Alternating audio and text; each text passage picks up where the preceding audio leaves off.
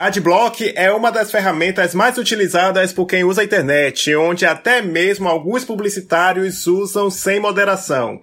Bettina causou furor e debates sobre como ela ganhou seu milhão utilizando um comercial no YouTube.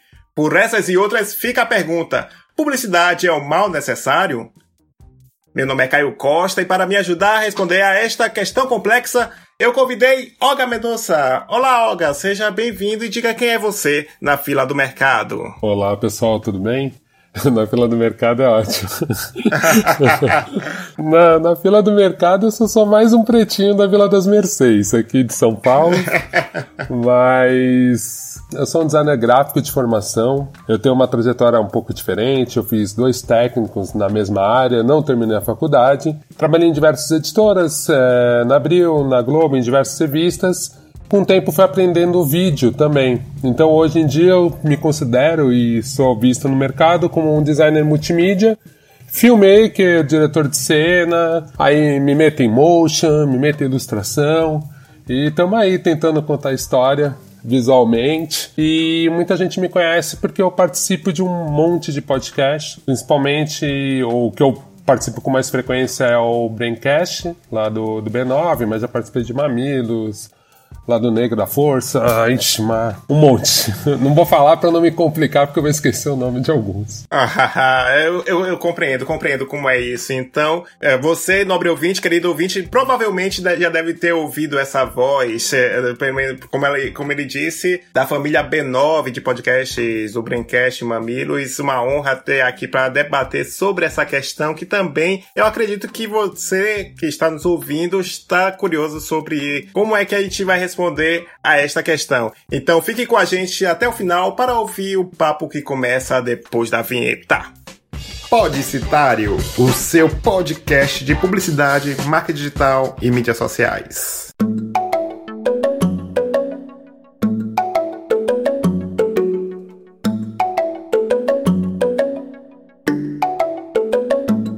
Então, estamos no Deezer e no Spotify, né? Aquelas plataformas bacanas de música que deram essa oportunidade para os podcasts. Então, se você tem conta gosta de ouvir por lá, fique à vontade. Mas também, se você é ouvinte de primeira viagem, que não conhece muito sobre podcasts, fique sabendo que você pode baixar através do Play Store na Android no iOS, no Apple Store, qualquer um agregador, por exemplo, o Cashbox ou até mesmo os nativos da Apple, fique à vontade para utilizar. E eu gosto de sempre recomendar o podcast para você que precisa andar no ônibus, esperar o metrô, lavar o prato, faxina. Você vai ver que é ótimo para você dobrar o seu conhecimento, otimizar seu tempo ouvindo o podcast. E antes dos recados tradicionais, eu quero deixar um salve para o pessoal do iPod, que organizou um evento muito bacana sobre podcasts lá em Belo Horizonte nessa semana que passou, que contou com palestras e oficinas como a de edição com o Senhor A, que edita os episódios do Podcitário. E eu quero também deixar um salve para o pessoal do Publimix, evento que foi realizado no, na Faculdade Promove, em Sete Lagoas, também em Minas Gerais, onde Senhor A me falou que o Podcitário foi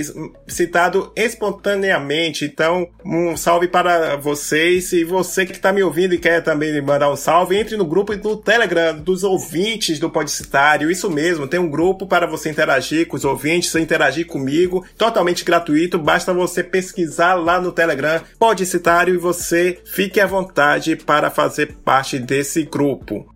Além disso, eu quero lembrar que o podcast tem o seu Media Kit para caso você tenha uma marca e ache que é interessante anunciar aqui, ou você quiser que eu faça alguma palestra ou curso relacionado à marca digital, mande e-mail para podcast@blogcitario.blog.br e aí a gente continua a conversa por lá.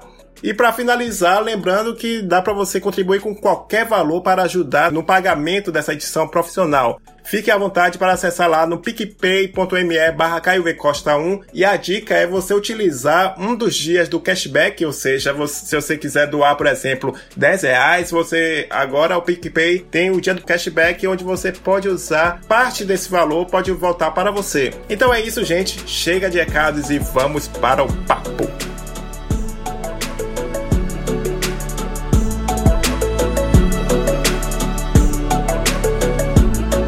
Antes de começar o papo, eu quero sinalizar que essa minha reflexão não veio de agora, porque eu me lembrei que já faz 10 anos, olha só, 10 anos que eu fiz um post no blog citário justamente sobre isso, se a publicidade é um mal necessário, e depois de alguns eventos que vem acontecendo, eu quis trazer isso e, tra e convidar a Olga justamente para a gente trazer para a realidade, afinal, publicidade é um mal necessário. E eu quero saber de você, Olga, para começar, quais são as principais características que, na sua opinião, levam uma pessoa a ter uma imagem ruim da publicidade? Eu vou tentar pensar como mais do que quem participa de quem faz, né, do que quem recebe, né. Eu acho que tem aquele básico da pessoa se sentir enganada pelo produto. Às vezes a publicidade é um pouco exagerada. Hoje em dia eu acho que nem é tão exagerada. Vai ter casos que a gente vai comentar mais para frente que tem um exagero sim, que tem informações incorretas, mas eu acho que hoje em dia a publicidade é tão massiva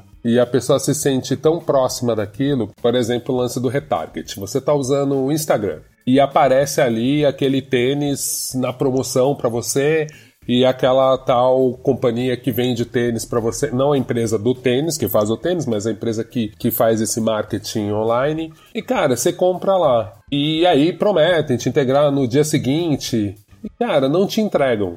É louco porque hoje em dia a gente não vai conseguir separar e falar assim: ah, eu não gosto da companhia que me ofereceu a entrega do tênis tão rápido e tá demorando três dias. A pessoa confunde com a marca. Então eu acho que hoje em dia é tão massivo, são tantas formas da marca te impactar, dessa publicidade chegar em você, e ao mesmo tempo são tantas formas de você poder se decepcionar com alguma ponta dessas meio soltas e eu acho que é até difícil, né? Eu, eu fico pensando muito no, no público mesmo, assim. Porque a gente discutindo em comunicação e pensando em todas essas tecnologias e todas as ferramentas novas e como a gente se conversa com a galera, a gente tá lá no futuro. Só que a gente esquece das coisas mais simples, assim, que é, por exemplo, é isso, sabe? Tipo, é muito difícil entrega no Brasil. É muito difícil. É um, é um gargalo mesmo, né? Você pode produzir, mas quando você vai mandar fica caro. E é um puta problema de logística. Assim, a gente vive num país que é um continente. Então a gente fica fazendo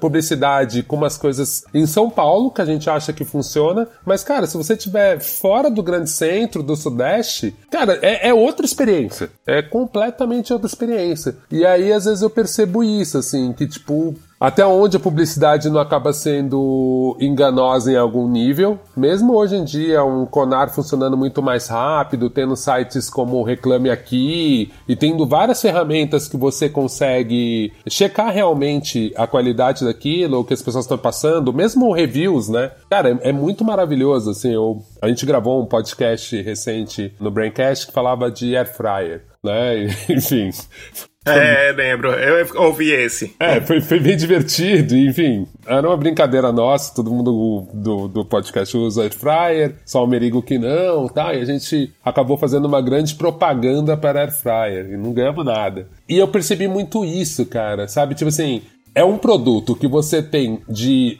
mil reais até duzentos reais, não tem muita diferença entre eles se você não for procurar um review ou ouvir de alguém que você gosta, você não confia. Então, assim, é muito louco que hoje em dia as pessoas perderam a fé na mídia tradicional e a fé na publicidade. E, né, e aí eu tô tentando responder essa pergunta, né, e, e tô te convidando para pensar junto mesmo. Eu acho que tem um pouco disso, assim, ser tão massiva acabou banalizando a publicidade. E eu acho que tem um problema de comunicação mesmo, assim. Eu acho que a publicidade tem que repensar. Naquele momento que a publicidade começou a usar influencers, eu achei interessante em algum nível, né? Porque você pegava as pessoas que eram usuárias daquele produto, né? Depois teve um momento que a coisa se confundiu com o público editorial, com as editoras, principalmente, perdendo grana. Começou a misturar entre aquele público editorial até em revistas impressas mesmo, né? Você também ficava meio confuso ali, o que que é, e eu acho que a gente vai ter que achar um outro momento agora, porque eu acho que esse da influencer que usa o produto, principalmente com estética, com beleza, né? Esse da influencer que usa o produto, eu já acho que já tá todo mundo meio pé atrás, assim, né?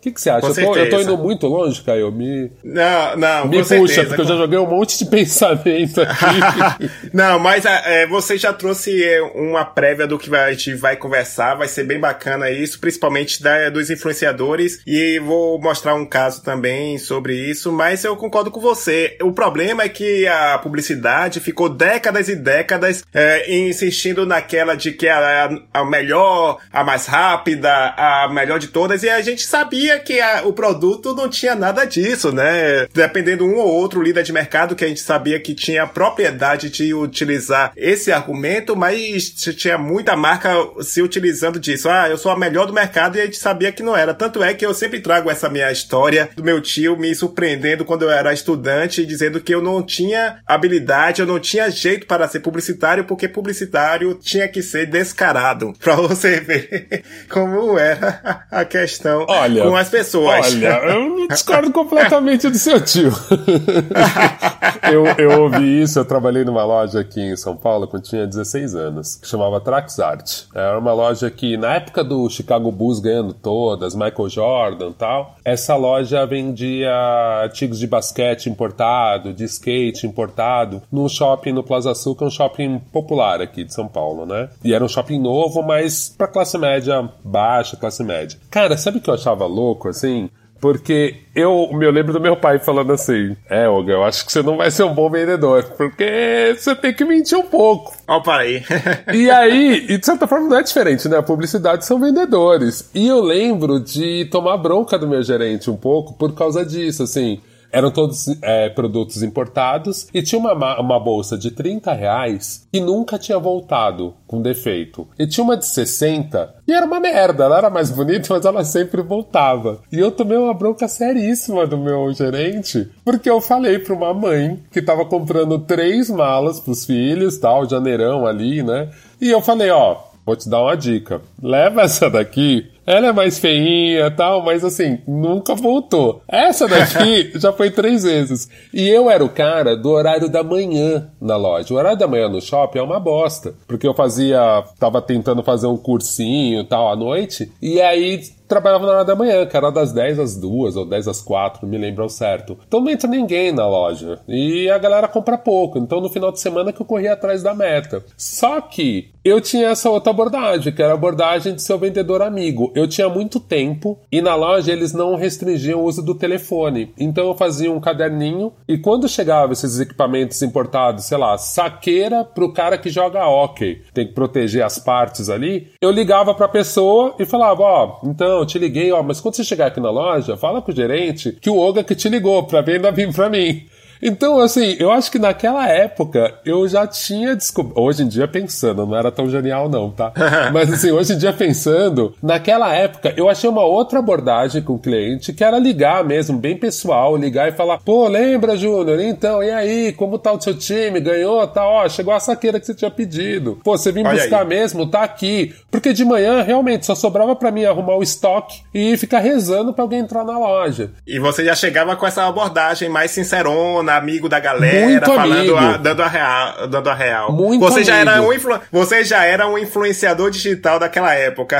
então, tinha tinha um pouco essa lógica. Mas assim, é aquilo que eu percebo, assim, eu não era um modelo replicável. Se a pessoa não tivesse carisma, cara de pau, tipo, organização, e eu acho que isso que é um problema dos influencers. Não são todos um modelo replicável. E isso me dá um pouco de dó, assim, porque você vê que qualquer adolescente quer ser a porra de um youtuber. Eles falam, cara, é verdade. tem gente que tem talento, tem gente que pode aprender técnica, mas assim, passa muito pelo carisma, né? Mais do que você perceber uma oportunidade ali, eu não tava pensando em nada disso, tinha 16 anos, eu só vi uma oportunidade. Falei, caralho, se eu começar a ligar pras pessoas, e assim, nem que eu fui genial, uma pessoa que me falou, você pode me ligar? Eu falei, claro, Aí, posso te ligar quando chegar. Aí eu vi que deu muito certo, assim, teve um mês que eu bati a meta só vendendo assim. Eu bati a meta fazendo vendas em horários que eu não estava, porque as pessoas chegavam 7 horas da noite. Os outros vendedores putos comigo, porque, porra, o cara não tá aqui, tá vendendo. E no final, chega a pessoa lá e pede a saqueira que o Oga reservou, Era o vendedor que subia no estoque, ia lá, pegava. Então, pô, cara, ele ficava indignado, porque, pô, ele tava trabalhando para mim não tava ganhando. Depois dessa sua história, eu parei para pensar sobre isso. Eu acho que a, a, talvez essa desconfiança da publicidade, apesar de a gente concordar que realmente muita gente ainda acha, não, tem que estar uma mentirinha, tanto é que o vendedor tem essa, essa semelhança. Eu tava parando para pensar, talvez seja mais ou menos a mesma lógica do pessoal dos Trapalhões. Renato Aragão dizer assim, ah, naquela época ninguém reclamava. Claro, você não tinha contato com, com o público, você não tinha possibilidade, você só mandava. E eu acho que as agências também ficaram décadas só, ah, vou criar uma coisa genial aqui, vou dizer que é o melhor. Tá, eu sou o melhor. E joga, sei lá, no comercial, no jornal, mas você nunca ia ter a resposta do, do público. Você nunca, talvez, nunca se preocupou que o pessoal, porra, isso aqui é uma mentira descarada. Como é que diz que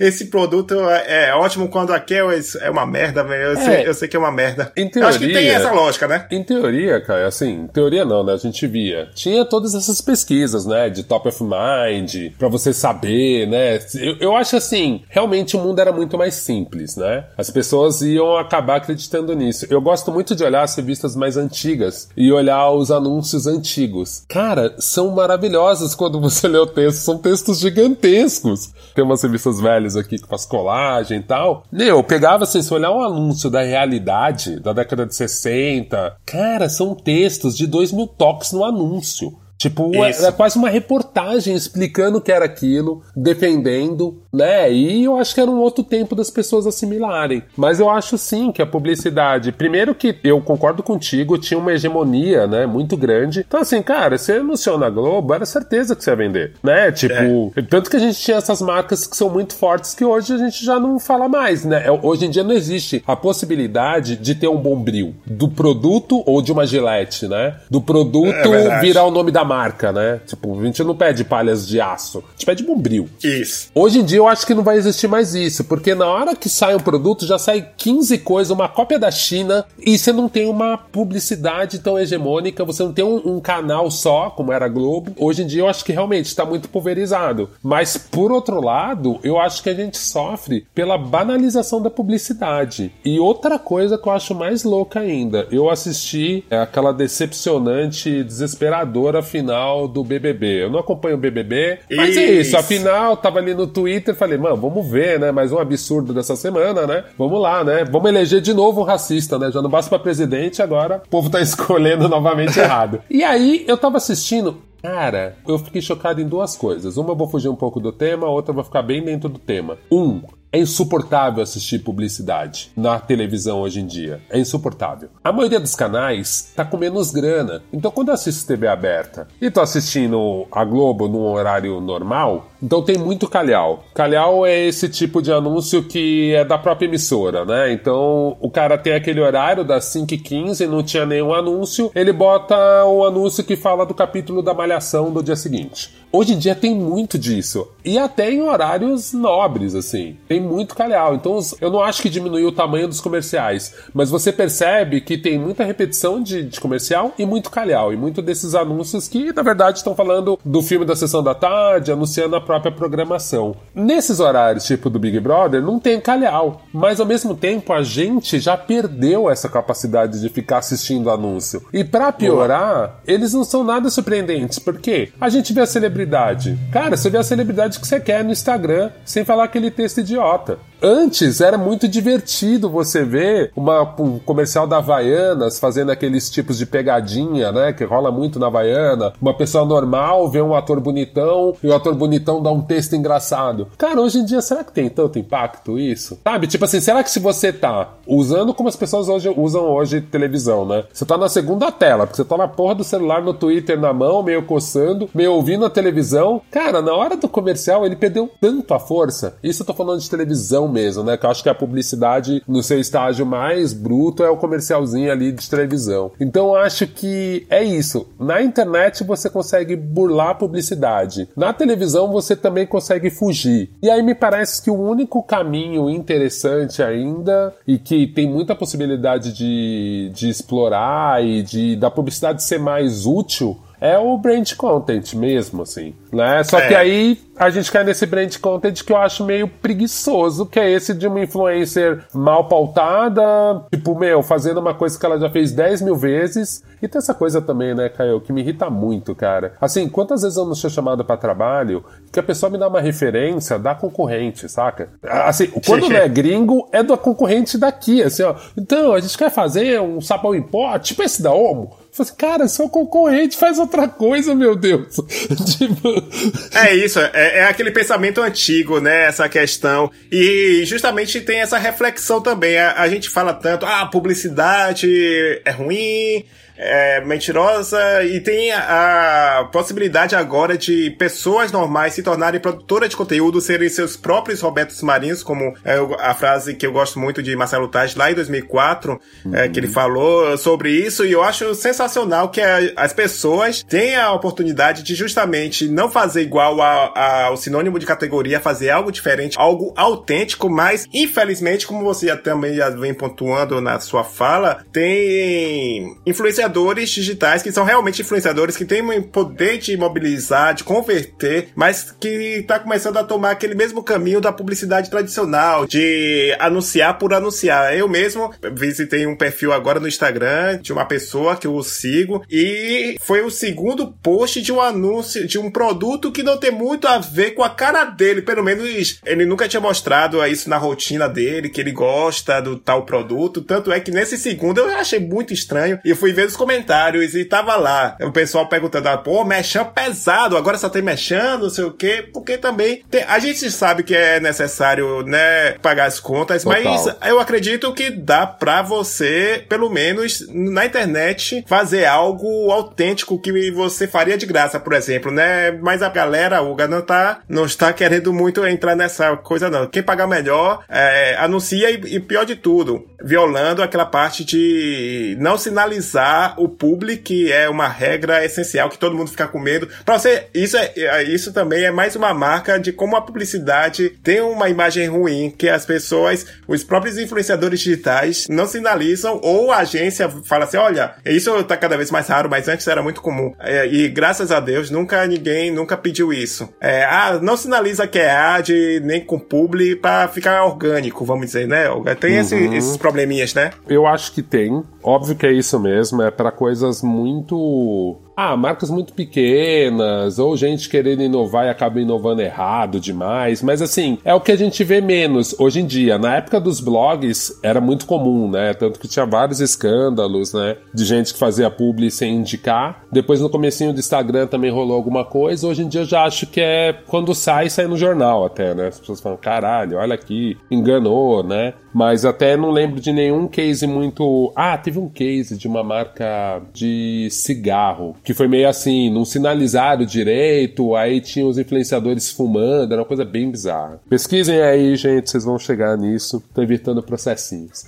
É, mas enfim, eu acho que não é um problema. E eu acho que as pessoas já entenderam isso, que o influenciador precisa sobreviver de alguma forma. Tem modelos que as pessoas acabam assinando o canal, dando uma grana por todas essas plataformas de vaquinha online, enfim, a gente sabe que tem. É um modelo legal que o seu próprio sua própria fanbase acaba financiando o seu produto. A gente sabe que esse de, de colaboração é um sistema que é interessante, mas eu, pelo menos, eu colaboro com alguns canais, com algumas coisas que eu assisto. Mas sei lá, semana há uns dois meses atrás, o meu cartão de crédito morreu. O chip acabou dele. Sei lá, começou a falhar, eu troquei de cartão. Cara, quando eu vi o Nexo, um monte de podcast que eu dava lá, 10 real, 5 real. Ficou todo mundo sem ganhar nada, meu. Pelo menos por uns dois meses, até eu lembrar. Eu falei, gente, aí eu tava ouvindo a live, aliás, já vou dar uma dica, a live do Bruno Tortura, do Estúdio Fluxo, ele faz uma live sobre política, não só sobre política, mas principalmente sobre política. E é isso, você colabora, você vira um assinante ali, dá uma graninha para ele, porque ele fala de coisas que realmente vai ser muito difícil uma marca pagar ele. Ainda mais falando de política e falando das coisas que ele critica, putz, ele teria que ter um contrato muito incrível, assim, pra uma marca topar, porque ele poderia falar até mal daquela marca, né? Então, assim, é muito louco, porque mesmo eu sendo o cara que via e que acha que tem que pagar por um bom conteúdo, meu, por um puta vacilo bobo mesmo, assim, não voltei a assinar. A Netflix eu voltei, porque eu fui lá entrar na Netflix não dava. Agora, os que não me cobram, e é que era só na brodagem, cara, não voltei. Não voltei. Tô voltando agora, dos que eu lembro. Assim, nossa, pô, eu dava uma grana, vou voltar a dar uma grana porque precisa. Quem sempre lembra, ô oh, gente, então, para ajudar. Então, putz, eu sou um cara que eu não demonizo isso. Eu acho que tem um jeito legal de fazer brand content. Como eu trabalhava em editora, eu trabalhava na editora Abril, eu lembro que tinha uma discussão muito séria assim, a maioria dos jornalistas eram super reticentes com isso, ficavam muito puto. Eu, enquanto cara da arte, ficava muito puto quando via aqueles publi editorial meio copiando o design da revista. A gente tinha, eu voltava lá e ia bater no marketing e falava, ó, oh, gente, eu não aceito essa peça, não aceito essa peça, tá muito parecida com a revista. E às vezes dava para falar com a agência e a agência mudava a peça. A maioria das vezes o marketing queria passar. E aí eu que tinha que trocar uma página da revista, estourar uma fotona muito diferente, porque se eu não botasse aquilo, o cara na agência ele fez propositalmente para que o anúncio dele parecesse com uma página da Info, vai, uma das revistas que eu trabalhei. Então, você sabe que tinha esse jogo, agora no digital ele ficou mais pesado, mas ao mesmo tempo eu acho que quando eu vejo as pessoas batendo, elas batem no, no errado, sabe? Elas batem no tipo, é, mas é isso aí, é vendido mesmo não pode ter. Não, cara, tipo, é legal que tem uma marca pagando por esse conteúdo. Que tinha que evoluir mais nos influencers e quem produz conteúdo é, mano, você manja de contrato, você sabe fazer um contrato legal, um contrato que você pode falar para a marca assim: eu tenho uma reputação. Você marca. Se se meter em alguma coisa errada, eu posso desassociar completamente de você. Eu posso não concordar com você, marca. E, e eu acho é. que às vezes a gente não tem isso, sabe? E, e, eu acho que isso dá uma cara que o produtor de conteúdo é refém daquela grana e daquela marca. Quando na maioria das vezes, gente, assim, eu trabalho muito com músicos, né? Porra, a porra da Nike dá um tênis pro maluco. Não tá dando dinheiro. Dá um tênis pro cara, o cara se emociona, sabe? E aí o, o fã do cara, do MC e tal, acha que ele já tá vendido pra marca. Fala, mano, esse maluco ganhou um tênis e jogou a reputação dele lá embaixo. E aí ele, é tipo, verdade. não, eu sou só Nike, eu não sou Adidas. Mano, você só ganhou um tênis, você não ganhou dinheiro, não ganhou porra nenhuma. Você ganhou um tênis, os caras mandam roupa pra você e você tá aí se vendendo a sua reputação inteira. Sendo que o cara poderia fazer um contrato e conversar de igual pra igual. Falou, tá, legal, você quer mesmo? Então vamos aí, ó. Eu quero grana, ou eu quero isso, ou pague meu clipe, sei lá, sabe? Mas eu acho que a maioria das vezes a gente não tem isso. Eu entendo que muitos artistas não têm essa vivência, enfim. Mas assim, cara, chame alguém que tenha para trabalhar contigo, né? Com certeza. Você falando sobre isso, eu me lembrei sobre essa questão do produtor de conteúdo, de da marca querer fazer isso. Uma coisa que eu sempre me orgulhei, pelo menos nos públicos editoriais do Bloco Citário, foi justamente pegar o release. Eu sempre pedia, olha, me dá um release e eu faço o texto do meu jeito. Isso. E era engraçado que justamente nunca deu problema. Às vezes eu publicava direto, nem, nem mandava aprovado nem nada, porque era baseado no release. Então eu não fugia muito sobre essa questão, mas eu botava o meu estilo e às vezes até mesmo os, blog, os blogueiros da velha guarda, vamos dizer assim, às vezes alguns nem se davam ao trabalho, botava só o textinho, ah, marca tal, o link aqui, acesse aqui o site, acabou. Eu ficava assim, besta, meu, você tem que ter esse cuidado, etc. É, infelizmente a gente tá vendo essa questão, mas eu quero comentar uma, também um caso que você falou sobre essa questão de não condenar o patrocínio e tal. Eu vou indicar aqui um episódio muito bom que eu participei do Midcast sobre patrocínio de podcast. Se patrocínio, se banco patrocinar podcast vale a pena. Claro que estou me referindo ao Bradesco e, uhum. e o Mamilos, que deu um, um fuzuê, uma baguncinha na, na podosfera. Foi, foram dias, literalmente dias de debate que eu fiz. Sim. Mas é, vou deixar aqui o link do post para você que está nos ouvindo. Vai lá no Midcast que eu fiz o advogado do diabo, claro. é, eu uhum. defendi é uma questão que, infelizmente, muita gente é, só vê assim, o Bradesco é, é um bancão, é, é, faz coisas horríveis, etc. Mas é, as pessoas que não ouvem o Mamilos é, não se ligaram que tem a parte cultural, como eu disse lá também. O Itaú, por exemplo, tem o seu braço, Itaú Cultural, que ele patrocina aqui o Glauber Rocha, o cinema Glauber Rocha. Se não fosse o patrocínio deles, eu acho que o cinema fecharia, porque tem uma, uma, uma frequência relativamente boa, mas também é baixa, pelo que eu vejo nos finais de semana, que ele fica na rua. Então o Itaú Cultural patrocinará o cinema. Ele, claro que ele bota uma chamadinha antes dos trailers, mas nada muito que afete. Mas a questão do Mamilos, ela dá pra ver que é focado no conteúdo. Tanto é que eles patrocinaram também aquela série da, das meninas rebeldes. E uhum. ela, ela, elas sempre falam que patrocínio do Bradesco é em relação ao conteúdo. Então não, não tem aquele venha, venha pro Bradesco, abra sua conta, por exemplo. Justamente. Tem que ter essa questão, né, Olga? Eu nem preciso falar por elas, eu acho que elas já falaram, já explicaram isso muito bem, né? Elas sabem muito bem essa cláusula de contrato, são pessoas que trabalhavam com publicidade. Então, assim, não tem nenhum bobo no jogo. Mas eu entendo, eu entendo alguns podcasts que falam só de política e falam de política deixando muito claro o lado que eles estão. E realmente, esse tipo de, de patrocínio talvez não funcione. E tá tudo bem. Entendeu? Tipo assim, eu acho realmente que seria estranho ouvir o Anticast, por exemplo, né? Que eu gosto muito, já participei. Se tivesse um anúncio, né, de um banco, talvez. Sei, talvez eu fosse ficar. Mas assim, também entendo que o Ivan poderia achar uma forma de explicar, ó, pra essa série é isso. Ó, eu, meu, no meu contrato diz que eu posso falar mal do próprio branco. E eles toparam. Massa. Que, que, bom que funcionou pra você. Você entende? Tipo, eu só acho. Eu, eu concordo com isso e eu acho coisas engraçadas, assim. Que eu acho que as pessoas são meio distantes, né? O foro de Teresina é da Piauí. A Piauí é da família Itaú. Sabe? Tipo. Isso. E, e assim.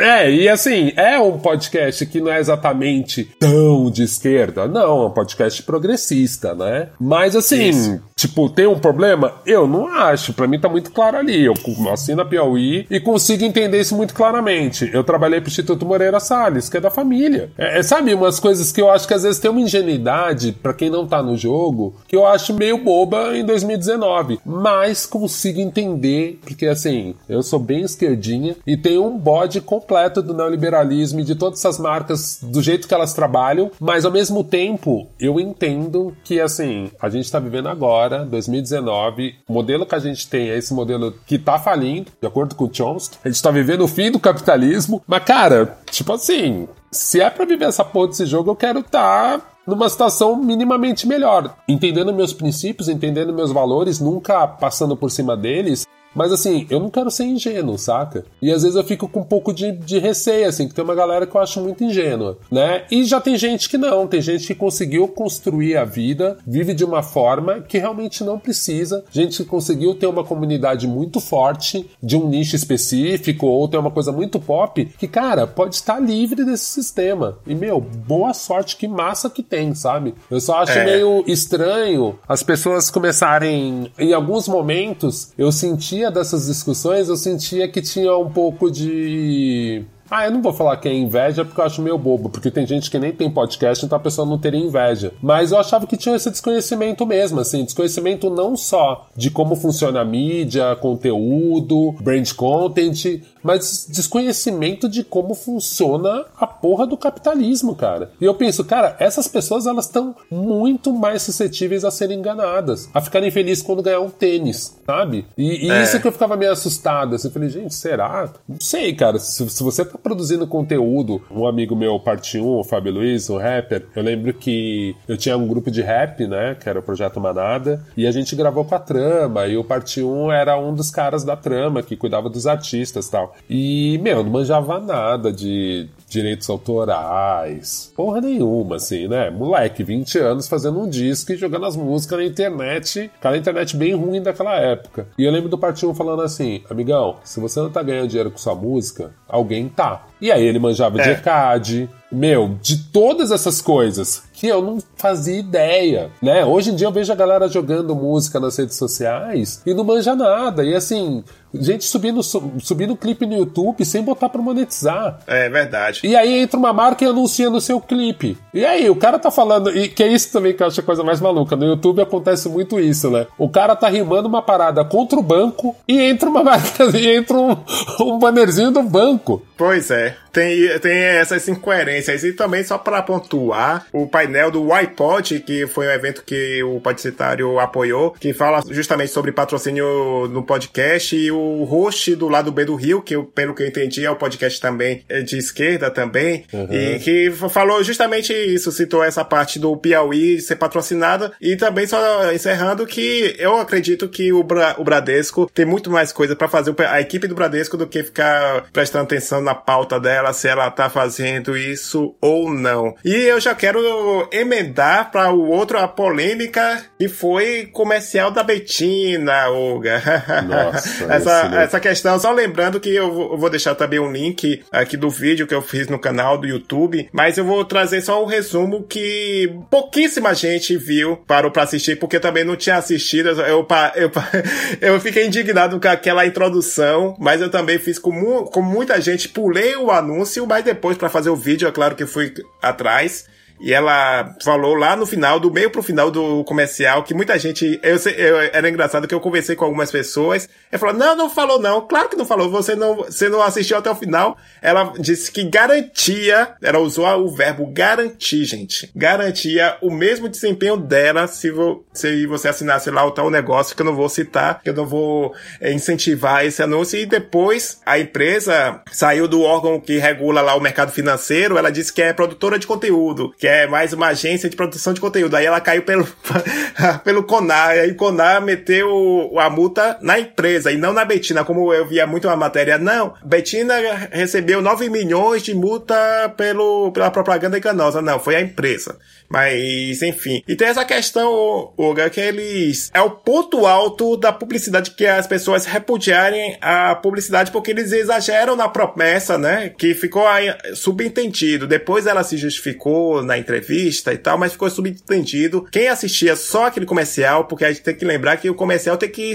comunicar sozinho, não tem lá quem fez para ficar explicando. Ela dava a entender que você, investindo R$ 1.500, ficava com 1 milhão e 42 mil depois de três anos. Então tem essa característica de exagero na promessa que dá, dá errado, né, Uga? E eu acho assim, além disso, que você resumiu bem, né? Ela não falava que o segundo aporte dela tinha sido de 35 mil reais que o pai deu, o pai tinha juntado para ela, enfim. Tinha várias informações que depois acho que no Pânico, ah, também nem gosto de citar esse programa, mas enfim. No Pânico ela tenta explicar e fica bem bizarro, né? É, eu, eu acho que esse caso é meio parecido com o da Bel assim, né? É um caso que.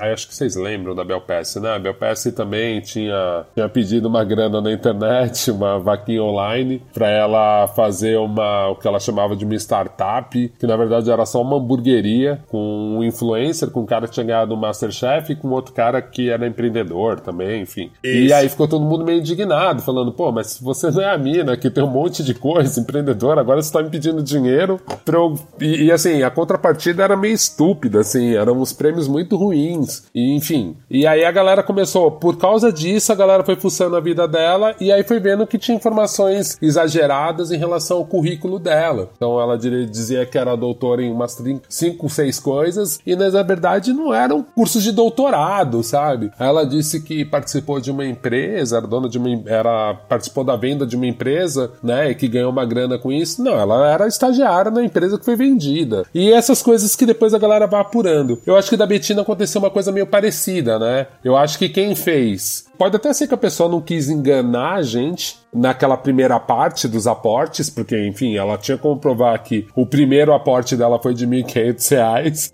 Só que, tipo assim, velho, nessa sua ânsia aí por resumir, tipo, realmente o recado é muito errado, assim. E depois eu vi mais textos falando que não é que exatamente impossível, mas essa menina seria muito genial se ela realmente conseguisse ter aquele tipo de crescimento com aquele pouco número que ela relatava, né? E aí depois, quando você via, o crescimento dela foi um crescimento bom mesmo, era um crescimento interessante, mas nada fora do normal. Você vendo o quanto que ela, que ela investia, né? O quanto que ela fazia de aporte ali. O que eu acho mais louco também, voltando um pouco àquela minha tese inicial, é que assim, essa merda só bombou porque, cara, era onipresente no YouTube, né? Tipo, tem um jeito, tem um jeito de você anunciar no YouTube que é muito agressivo. Eu lembro que tinha um tempo atrás, eu tinha decorado a propaganda do Wix de fazer o site. é, é eu, eu, não aguentava lá. O cara começava a falar: Oi, eu sou não sei quem. Eu falei: Foda-se, eu não quero saber quem você é. Então, assim, eu acho que é um pouco o que a gente tinha quando era criança, com os anúncios na Globo, assim. Tinha uns anúncios que eram infernais, que a gente decorava. E que depois você vai ouvir, eles nem eram geniais, é que eles só repetiam exaustão. Então, eu acho que esse caso da Betina teve esse problema. Um, realmente o comercial ele usa dos subterfúgios muito básicos assim você bota uma pessoa branca padrãozinho bonita falando né jovem uma voz legal uma luz boa. Ela vai dando um texto que é um texto que ele é meio call to action né te chamando para uma ação. Ele já diz o que você tem que fazer já te faz uma promessa muito incrível ali de grana tal. Pô você tá no YouTube você não tem 1500 né? Tipo pô comecei com isso já virei uma milionária. Naquele tempo muito curto. Então, assim, cara, o que, que, tem de novo naquilo? Não tem nada de novo. O que eu achei mais maluco foi a repetição mesmo, assim. Eu acho que indignou e pegou e fez todo mundo brigar quando viu a repetição. Agora, uma coisa que eu não vi é se deu certo. Eu não, eu não vi ninguém falar. É, infelizmente, eu, eu fiquei com informações que certamente deve ter ganho milhões de ah, em relação a assinaturas, etc, etc, mas é, só fica essa marca aqui, infelizmente, é, pelo menos aqui é a, a minha informação pessoal, porque eu também invisto em ações, etc. Uhum. Eu acho que, na minha opinião, será o quê? Milhões de pessoas vão acreditar na Betina, vão lá no mercado de ações e vão se iludir, vão achar que também o mercado de ações vai deixar a pessoa milionária, e não, o mercado de ações é investimento contínuo para, é, se for o caso, até mesmo visar a aposentadoria e não ficar rico totalmente. E uma coisa, ó, galera, não sei se você lembra, é que eu fiquei me questionando, porque, é, como você disse, é a característica da Betina que deve ter chamado a atenção. Porque depois eu fiquei sabendo que teve uma campanha anterior que foi mais bizarra ainda,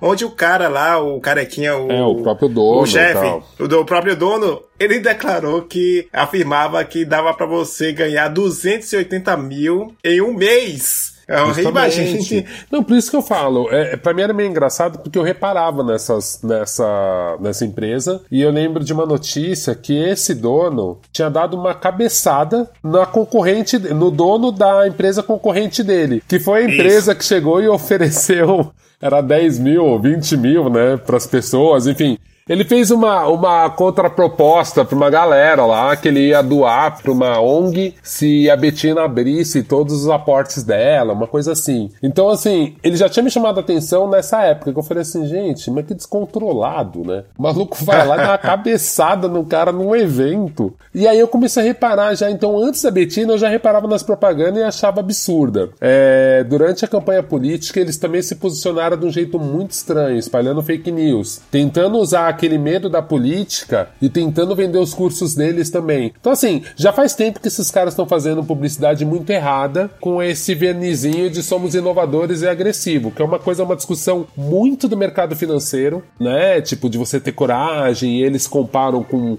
com esportes de aventura e coisas desse tipo que você fala, velho, quem já investiu em ação sabe que não tem, tipo assim, não tem nada de tão emocionante nisso, né? Tipo, pois a não é. ser que você seja um incrível home broker que manje muito, no final, você vai lá pedir informação para alguém, procurar na internet, não tem nada de tão aventureiro. E a maioria dos caras que são muito aventureiros, eles são bilionários Então, assim, se o cara perder uma graninha aqui, num negócio de risco, não é nada para ele. Então, é realmente é muito bobo. Mas o, o que me impactou também depois foi aquela resposta, né? Eu, eu, eu achei de uma cara de pau, cara. Lembra que depois a Betina ainda dava uma resposta, né? Tinha um vídeo depois da polêmica e Isso, foi. Tentou capitalizar ainda. Que ainda foi em cima. Por isso que eu fiquei pensando, eu falei, mas cara, será que deu certo? Porque a gente vê muito nos casos de racismo, que é uma coisa que eu sempre falo pra galera, e todos os meus posts de, de Twitter, assim, eu nunca linko a pessoa, eu tento não botar aquele vídeo que a pessoa falou alguma frase racista, porque a gente vê mesmo que aumenta a rede social do racista. Muita gente é. vai lá ver o que, que a pessoa falou, então aconteceu recentemente, no caso do Bob's, né? Que uma. Não do Bob's, não da marca, mas que uma menina menina vai lá com uma amiga, xinga o menino que tá trabalhando, limpando o chão do Bob's, o menino negro.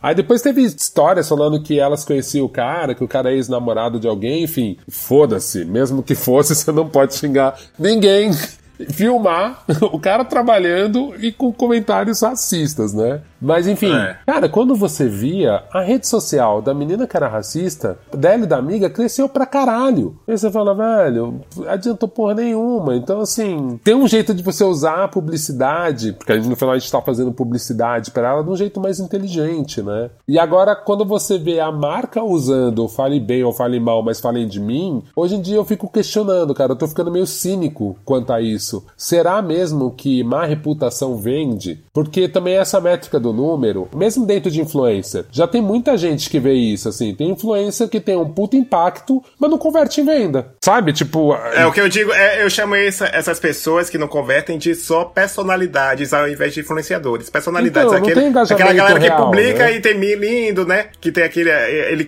ele posa com produto e só tem lá lindo, maravilhoso, e ninguém tá nem aí para o produto, né? é, e mesmo esses caras, sabe assim, tipo o Neymar. Cara, o Neymar usando um produto. Eu, eu fico na dúvida real, assim, se não for um produto que tá muito associado à imagem dele, então o Neymar usando a porra de uma chuteira vai vender. Óbvio que vai. Agora, agora o Neymar usando um Presto Barba, sério? Será que é o Neymar ou é qualquer celebridade? E botar outra celebridade em evidência, será que não rola? Porque assim, cara, tanto faz, assim, a gente não admira o Neymar porque ele tira a barba bem. É feito o Xuxa Monange. Total. Só pra encerrar essa, esse papo que tá sensacional, mas pra não deixar aquela, aquele gosto agridoce, né, né, quem tá nos ouvindo, né, querido ouvinte, prezado ouvinte, não pensar que a publicidade é do mal, totalmente do mal, só queria deixar essa mensagem que a publicidade pode ser interessante justamente desde que seja autêntica, desde que seja a, ela vai ser sempre utilizada para produtores de conteúdo, seja em veículo tradicional, porque conteúdo é algo que a gente quer, que a gente gosta, que vai atrás, é uma forma de uma forma autêntica de ele ser alcançado, mas também tem a questão também tem algumas causas beneficentes que a publicidade pode, claro que tem algumas empresas que estão só surfando por ser modinha, mas pelo menos ela expõe esses casos, essas campanhas para essas causas, né, Olga? O que, é que você pensa sobre isso? Esse lado, pelo menos, entre aspas, positivo da publicidade para nossos ouvintes. Ah, eu tento ser muito realista com isso. Eu acho que sim, tem coisas que são muito são muito positivas. A gente viu bons cases, principalmente na questão de gênero. A gente viu marcas que conseguiram fazer isso com uma responsabilidade real, né? De tipo uma responsabilidade. Ah, tinha um envolvimento real com isso, né? Com toda a questão de gênero. Então, quando. Mesmo assim, a gente entende que é uma coisa que vai se desenvolvendo, né? Deixa eu tentar deixar mais claro isso. É meio, é meio engraçado, porque a gente sabe que a gente tá no começo. Engraçado de curioso, tá? Não é engraçado de engraçado engraçado. A gente está no começo disso, não das lutas minoritárias, mas a gente está no começo das marcas se envolverem e entenderem que elas podem ganhar algo além do dinheiro apoiando algumas causas. E aí a gente viu durante um tempo, principalmente marcas de cosmético, usando, né, personalidades mulheres trans, botando ali nos seus para anunciar seus produtos. Sempre no ambiente da internet. Poucas tiveram coragem de botar na novela das oito. né? Então ainda estavam num lugar seguro, já que a internet, em teoria, permite esse tipo de ser um pouco mais arrojado. Mas eu achava isso muito positivo, eu acho isso muito positivo. Mesmo essa coisa que acontece muito, que são os anúncios, os anúncios para canes, que o cara vai lá, o diretor de arte tem uma ideia brilhante, pega uma ONG que não tem grana e faz aquele anúncio. Cara, se foi bem feito, se a ONG souber capitalizar isso, puta, pode ser legal sair a ONG uma vez, uma vez, uma vez, uma dupla na Veja, pro cara conseguir ir pra Cannes e levar. Eu acho que tem um jeito de você hackear e usar isso. Agora, todo mundo tem que estar tá ligado no jogo. E às vezes o que eu acho complicado é que na maioria das vezes parece que quem está produzindo conteúdo não está tão ligado no jogo quanto quem está anunciando. Quem está recebendo conteúdo, então, menos ainda. Então eu acho que uma parte que a gente tem que fazer, a gente que trabalha com conteúdo, você vê que eu me posiciono de uma forma meio, meio engraçada, que eu me entendo muito mais como um cara do jornalismo do que um cara da publicidade, tá? Então, do editorial do que do, da publicidade. Então acho que assim, é meio que uma função nossa explicar, sabe? É uma função nossa debater pra galera entender, entender que o mundo é mais complexo, né? Seja, seja quando um podcast é financiado por um banco, sabe? Tipo, cara, vamos lá, vamos, vamos tentar ser muito fiel às nossas convicções, mas entender que, cara, você tem que ter muita informação para tomar um lado de qualquer coisa. E eu sinto isso com as marcas também. Marca, se você quer conversar sobre racismo, veja se entre os seus funcionários tem algum chefe preto, porque senão você vai ter um telhado de vidro e vai tomar uma pedrada, né? E assim, você vai tomar uma pedrada de qualquer forma. Então saiba como reagir também, né? Saiba como devolver, saiba como se posicionar, saiba como pedir desculpa quando você errar, é uma coisa que, meu, agora a gente tá discutindo sobre PR, né? Mas é uma coisa que eu vejo assim, gerenciamento de crise mesmo. Cara, até hoje as marcas, as marcas têm dificuldade, celebridades têm dificuldade de pedir desculpa. A desculpa é sempre, pô, vocês entenderam errado. É. Não, não, você comunicou errado, você comunicou uma merda, você não sabia né? E a, e a desculpa é sempre para quem entendeu errado. Então, assim, é muito absurdo 2019, a gente ainda tem que aguentar isso, mas eu acho positivo que as marcas entenderam que elas serem progressistas influencia no branding delas mesmas, assim, que elas têm valores e que elas têm que passar esses valores. Então eu acho que o lance maior pra gente, para finalizar, eu acho que o lance maior pra gente que tá no jogo, que ou tá produzindo, ou tá consumindo, ou tá produzindo conteúdo, ou tá produzindo peças publicitárias, é ser honesto consigo mesmo, né, com o seu cliente se ele quer surfar essa onda, chegar e ser honesto com o cliente, ó. É isso, se você fizer isso, possivelmente você vai afetar esse grupo, vai ter gente desse grupo que vai achar incrível, que vai se sentir representado, vai ter gente que vai falar, que vai questionar, que vai falar, tá, você tem propriedade para falar disso, e você vai ter que aguentar as duas coisas, não é? E não só encarar como é, falei bem ou falei mal, só falei de mim, porque não é isso. Hoje em dia o mundo é bem mais complexo. Pois é, querido ouvinte, prezado ouvinte,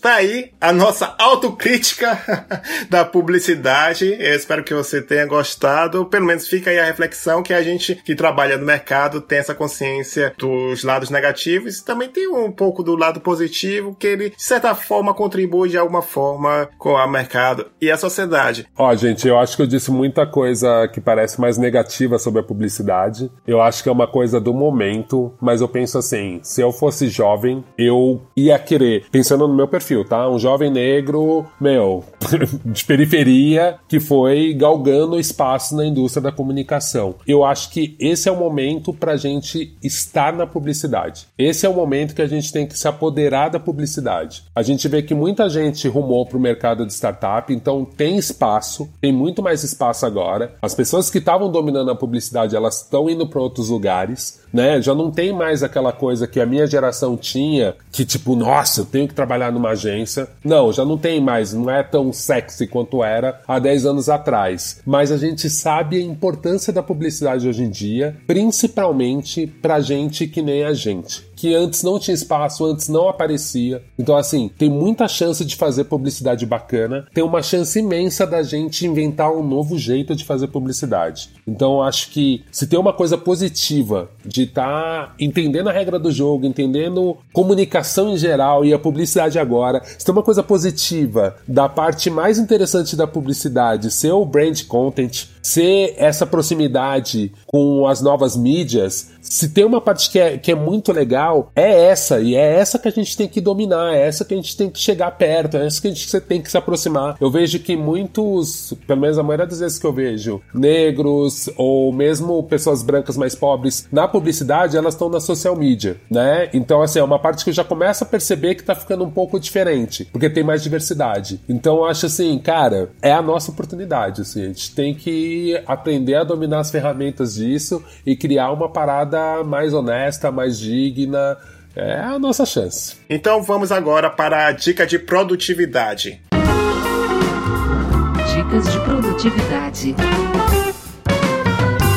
Dica de produtividade, como o nome já diz, é aquele momento, é o qual é a boa desse podcitário, é, é homenagem a Olga que sempre tá lá do, do B9. A minha dica vai ser mais um livro, olha só, mais um livro, é, acho que é o terceiro episódio seguido que eu tô recomendando do mercado, mas eu acho que esse é interessante para você que tá nos ouvindo e quer ser palestrante, viver de palestra, quer falar em público, fica a recomendação do livro da, do TED Talks, o que é oficial do TED para falar em público. Então já tem várias dicas aqui, principalmente uma que é abrir a sua palestra fazendo uma pergunta para a plateia, porque isso faz com que as pessoas se liguem, pelo, mesmo que você não queira a resposta, você pode colocar, mandar uma pergunta para eles, para justamente quebrar o gelo. Olha, poxa, ele está pedindo uh, a minha participação, mesmo que você não peça a, a resposta, é uma dica que eu, uma das várias que esse livro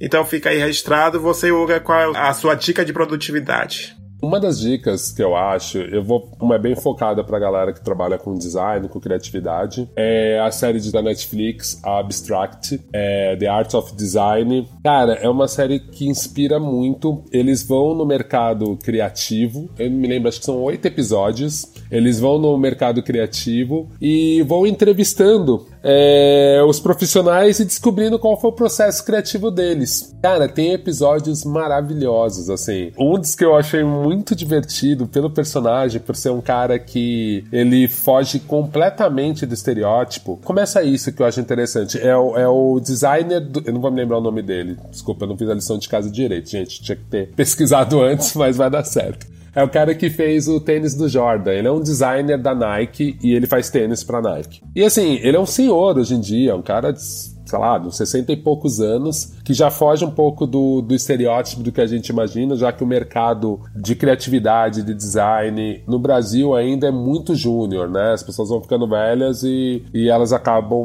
não tendo tanto trabalho. O funil vai jogando a galera mais experiente para fora da área. Lá na gringa não é bem assim, né? Tem muita gente velha no mercado e produzindo coisas para jovens. Então já começa a surpreender aí.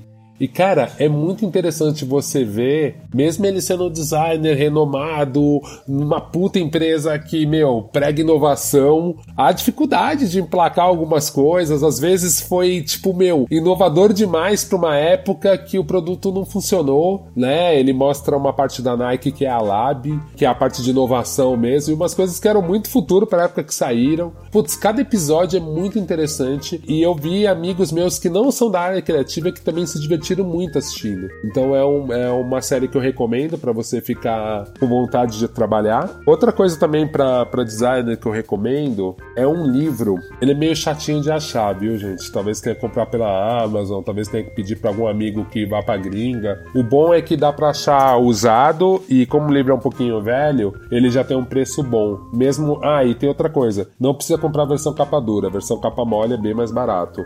É um livro gringo que chama The Anatomy of Design, Anatomia do Design, que é de um cara que chama Steven Heller e um cara que chama Mirko Ilic, M-I-R-K-O-I-L-I-C.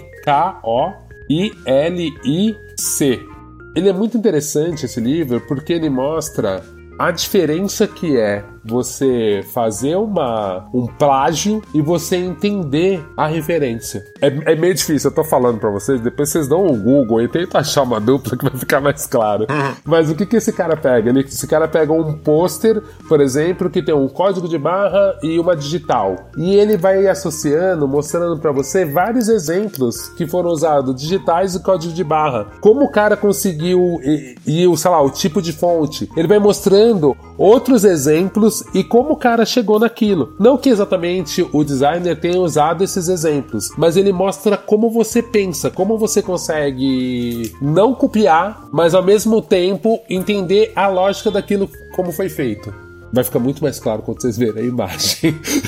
mas, mas é isso, porque eu vejo muito isso, assim, na publicidade, visualmente, tá muito chato, cara. Você entrar no Pinterest e ver a metade dos anúncios ali, sabe? E tem um jeito de você falar, ah, legal, a tendência agora é fonte serifada usada em cores berrantes. Ah, legal, então isso é uma tendência. Agora você ir lá e copiar ipsis literis um anúncio que tem isso, do mesmo jeito, mesmo tamanho, você não tá pegando uma tendência, você tá fazendo um plágio. E esse livro eu acho que ele é demais, assim, para você entender essa lógica. Bacana, duas dicas aí sensacionais para você que está nos ouvindo acompanhar e depois ir atrás. Então, Olga, muito obrigado por esse papo sensacional. Eu acredito que você que está nos ouvindo, é, eu sou suspeito para falar porque eu participei desse papo, mas eu achei a dinâmica muito boa para você repassar esse episódio para seus amigos e colegas que tenham alguma imagem sobre a publicidade. Talvez é bem provável que eles reforcem a opinião deles, mas eu acho que é um, um debate, uma reflexão que vale a pena. Repasse também para quem trabalha no mercado publicitário, trazer essa autocrítica que certamente a pessoa já deve saber sobre isso, mas é bom dar uma reforçadinha e também deixe lá a avaliação 5 estrelas no iTunes e também no Cashbox, que é um dos agregadores de podcast mais populares no Android, que lá dá a avaliação e comentar. E agora eu tenho propriedade lá no Cashbox para responder os comentários,